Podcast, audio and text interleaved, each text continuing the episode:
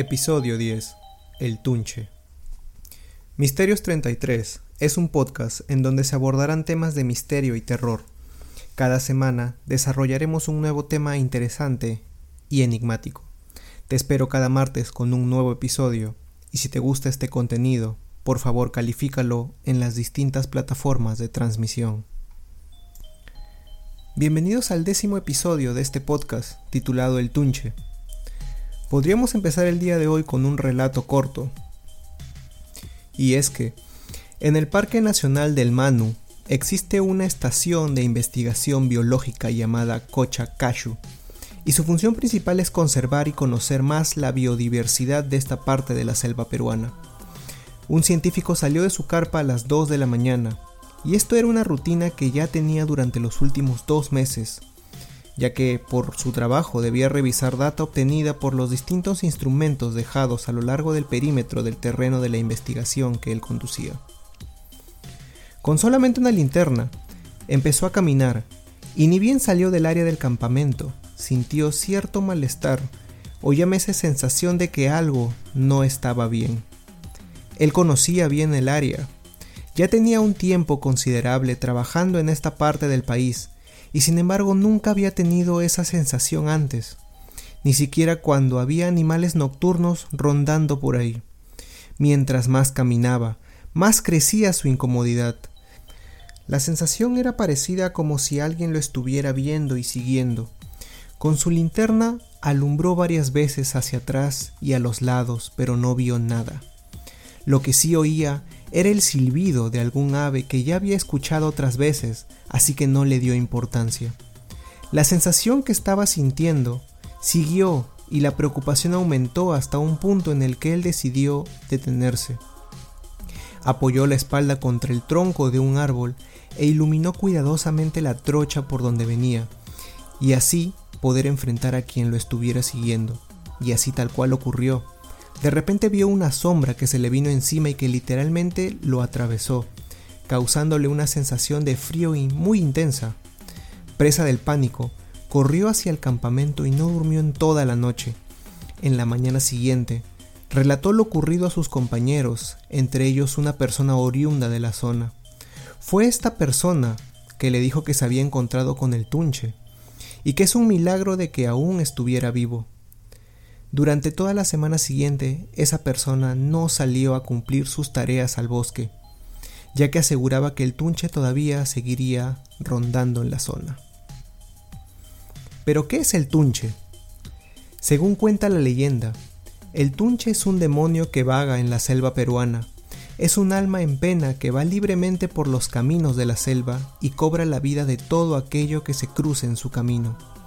Sin embargo, también se cuenta que el Tunche fue un hombre atormentado que se volvió endemoniado, o también individuos perversos que tuvieron muertes violentas.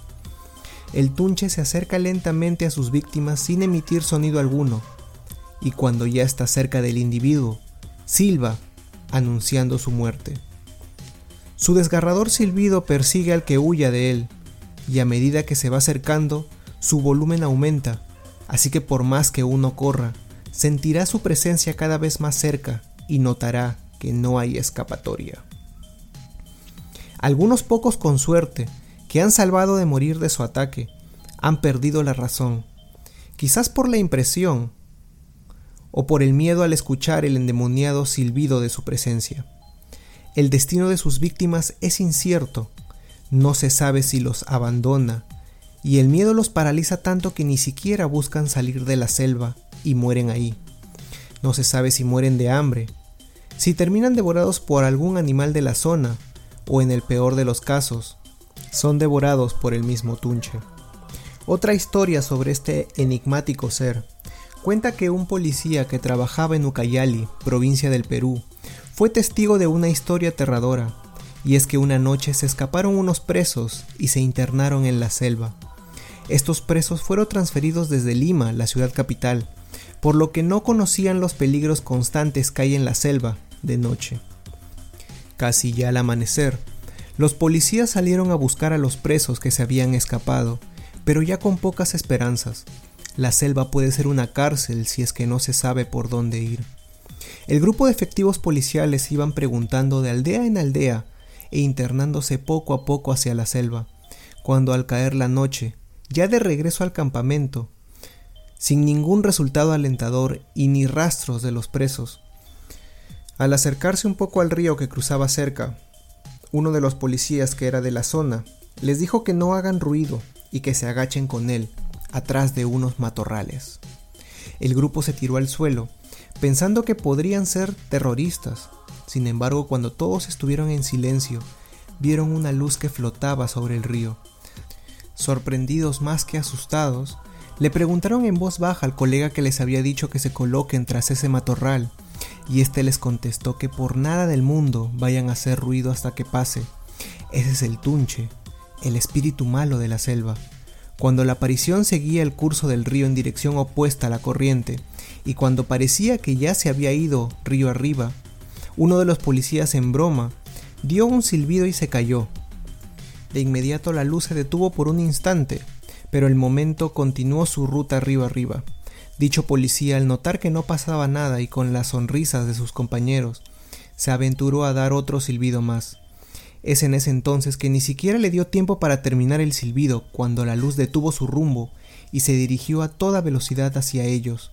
Y ahora sin importar nada el grupo policial se echó a correr rumbo al destacamento policial sin darse la vuelta y sin ver ni siquiera por dónde pasaban, puesto que la noche había caído. Al llegar, llenos de pánico, se dieron cuenta que no había nada atrás y que la aparición se había esfumado. Nadie pudo dormir esa noche, pero el policía bromista que hizo los silbidos no pudo dormir en una semana por todas las pesadillas que tenía. Tanto fue el terror que pidió su transferencia a la capital. Y para concluir con el episodio de hoy, en el 2012 se atrapó a Tito Ochoa Valer, un asesino en serie que según él aseguraba fue poseído por el Tunche y asesinó a tres personas en la selva peruana o eso es lo que dicen las investigaciones. Tito Ochoa Valer tenía 35 años al momento de su captura. Nació en el Manu, en plena selva de Madre de Dios. Según él cuenta, poseído por un espíritu mitológico, enamoró a tres mujeres, vivió con ellas y luego las mató. Aparentemente para que la policía no reconozca a las víctimas, les desfiguraba el rostro a machetazos. Tras perpetrar sus crímenes, este criminal se internó en la selva y se convirtió, como dice la leyenda, en un alma maligna. La policía de Arequipa y Madre de Dios lo buscaba intensamente y lo vieron por última vez en el caserío del Manu. Se metió al monte y no lo vimos más, decían los pobladores. El jefe de Departamento de Investigación Criminal de Arequipa precisó que este individuo es un asesino en serie muy peligroso su modus operandi es enamorar a sus víctimas y luego las mata destrozándoles el rostro. Tres fueron sus víctimas, una de Arequipa y dos de Madre de Dios. En los tres casos recibieron machetazos. El 29 de enero del 2011 fue una fecha clave. Ese día se encontró el cadáver de una joven mujer en una sequía de la irrigación San Isidro. Estaba semidesnuda. Como tenía el rostro desfigurado, la policía no pudo identificarla. Los detectives dieron con su identidad gracias a sus huellas digitales. Era Flor Magdalena Cruz Hermosa, de 24 años, quien fue asesinada tres días antes del hallazgo del cuerpo. La pareja vivía en La Joya. Los policías de homicidios buscaron a la familia de la mujer. Los ubicaron el 22 de abril de ese año. Los padres y hermanos de Flor Magdalena estaban seguros de que ella estaba en el norte del país con su pareja, Tito Ochoa, y su menor hijo de 7 años de edad. En las declaraciones policiales a las que tuvo acceso un medio periodístico, la hermana de la víctima señaló que el presunto homicida llamó a la casa de la familia, ubicada en Santa Rita de Siguas, y lo hizo varias veces para decirles que estaban en Cajamarca. Otra hermana señaló también que en marzo del 2011 recibieron una llamada telefónica de una mujer. Esta se hizo pasar como Flor y les dijo que estaba bien y su familia les creyó. El Tunche también envió tres correos electrónicos a Adriana Cruz, supuestamente remitidos por Flor. Adriana Cruz es la hermana menor de Flor, la asesinada. En uno de estos mensajes dice, Estamos juntos y me encuentro bien. soy una mujer feliz al lado de él. Los peritos de criminalística determinaron que la muerte de Flor fue debido a una asfixia por sofocación y aspiración, es decir, se atragantó con su sangre. Esto les hizo presumir que el tunche la golpeó al extremo de hacerle perder el conocimiento, luego la arrastró aún con vida, cogió una lampa y le destrozó el rostro partiéndole parte del cráneo. Cuando la policía le dice a la familia de Flor que ésta había muerto, todas las sospechas apuntaban hacia él. Con todas las evidencias recolectadas, el fiscal penal solicitó la prisión preventiva para Tito Ochoa Valer, acusado del delito contra la vida, el cuerpo y la salud, homicidio calificado. El magistrado pudo establecer que a través de la ficha de Reniec, el sospechoso era natural de Madre de Dios, provincia del Manu. Al cruzar información con la fiscalía de esa localidad, se conoció que el Tunche tenía una orden de arresto por el homicidio de una mujer, la cual fue victimada en el 2011, cuyo cuerpo fue hallado en el monte, cerca de la comunidad de Buenaventura en el Manu, con el rostro desfigurado entre abril o mayo. Pero eso no es todo. La Fiscalía de Madre de Dios también comunicó que este sujeto tenía otra orden de captura emitida en el 2008 por el homicidio de otra mujer, la cual también fue hallada desfigurada a machetazos. Tito Ochoa Valer fue capturado en julio del 2012 y solo se le ha sentenciado por el primer homicidio relatado. Su condena fue de 24 años y el pago de una reparación civil de 100 mil soles. Actualmente se encuentra recluido en el penal de Socabaya, en Arequipa. Acompáñame la siguiente semana en un nuevo episodio con otro tema sumamente interesante y lleno de enigmas que descubriremos juntos. Gracias por escuchar Misterios 33 Podcast. Hasta la próxima. Si tienes algún tema que quisieras que se desarrolle, me puedes contactar en cualquiera de las redes sociales como Facebook, Instagram y YouTube, donde me puedes encontrar como Misterios 33 Podcast. O también puedes enviar un correo electrónico a misterios33.contacto@gmail.com. Por favor, no dudes en calificar el podcast si estás en Spotify o dejar un like, suscribirte dejar un comentario si estás siguiéndolo por YouTube. De esta forma podemos seguir creciendo. Buenas noches.